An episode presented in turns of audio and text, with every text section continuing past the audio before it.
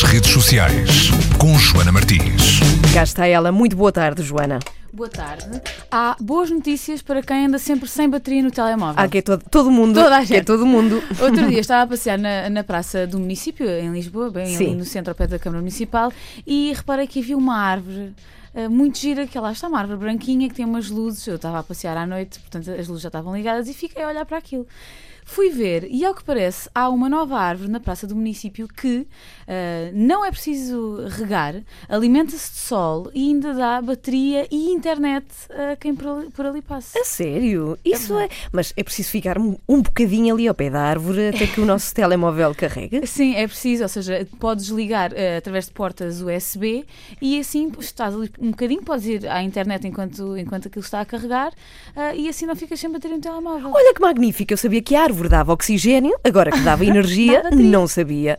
É é espetacular. Espetacular. Faz parte de eh, um projeto eh, novo que se chama Sharing Cities. Cá é coordenado pela Câmara Municipal de Lisboa, portanto não é de estranhar Uhum. que tenha sido Em Lisboa. em Lisboa e plantada mesmo ali ao pé da Câmara Municipal. Faz parte, este projeto faz parte, deste projeto fazem parte também Londres e Milão. O objetivo é tornar as cidades cada vez mais sustentáveis, isto porque esta árvore se hum, alimenta de sol, ou seja, tens 5 metros quadrados de painéis fotovoltaicos eh, que são alimentados pelo sol. À noite eh, a árvore no fundo descansa, mas ilumina-se, e daí as, as luzinhas que eu, estava, que eu estava a falar há pouco, e parece-me que é eh, um bom elemento para integrar, se calhar uma em cada cidade do país era excepcional, mas parece-me que ainda são um bocadinho caras.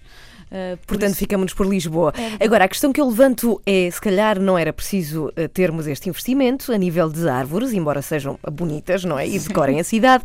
Mas, mas é uma árvore de verdade, com folhas de verdade, ou é uma coisa Não. feita? É, de É que uma- material? É uma, é- ela tem um ar assim um bocadinho mecânico, é toda Ah. branca ah, e os ramos lembram um, pouco, e depois estive a ler sobre o assunto, aquelas grandes árvores da Transilvânia, isto porque Ah, foram sei, sei, inspiradas sei. nessas, porque dois dos eh, Num bosque do que se fez, que não, que não tinha de facto vegetação verdadeira, mas tinha sido feita eh, como se fosse. Agora a questão é: vale a pena investir em telemóveis que carreguem através do sol? Também acho. Isso é de valor. Também acho, é Isso sim. Se eles nunca perdessem bateria, melhor ainda. Melhor ainda, E- mas e- se fossem carre... em ca- como aquelas calculado- calculadoras que nós usávamos, lembras-te? Que, se carregavam com o sol.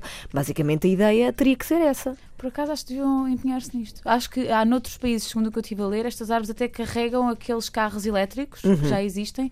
Eh, chegas, ou seja, ou seja, estacionas ao pé desta árvore, ela se calhar não te dá muito sol eh, ou muita sombra, eh, mas dá-te energia. Portanto, parece-me o futuro está aí. Que bem, para ir ver em facebook.com/buzz.pt, Joana, até amanhã. Até amanhã.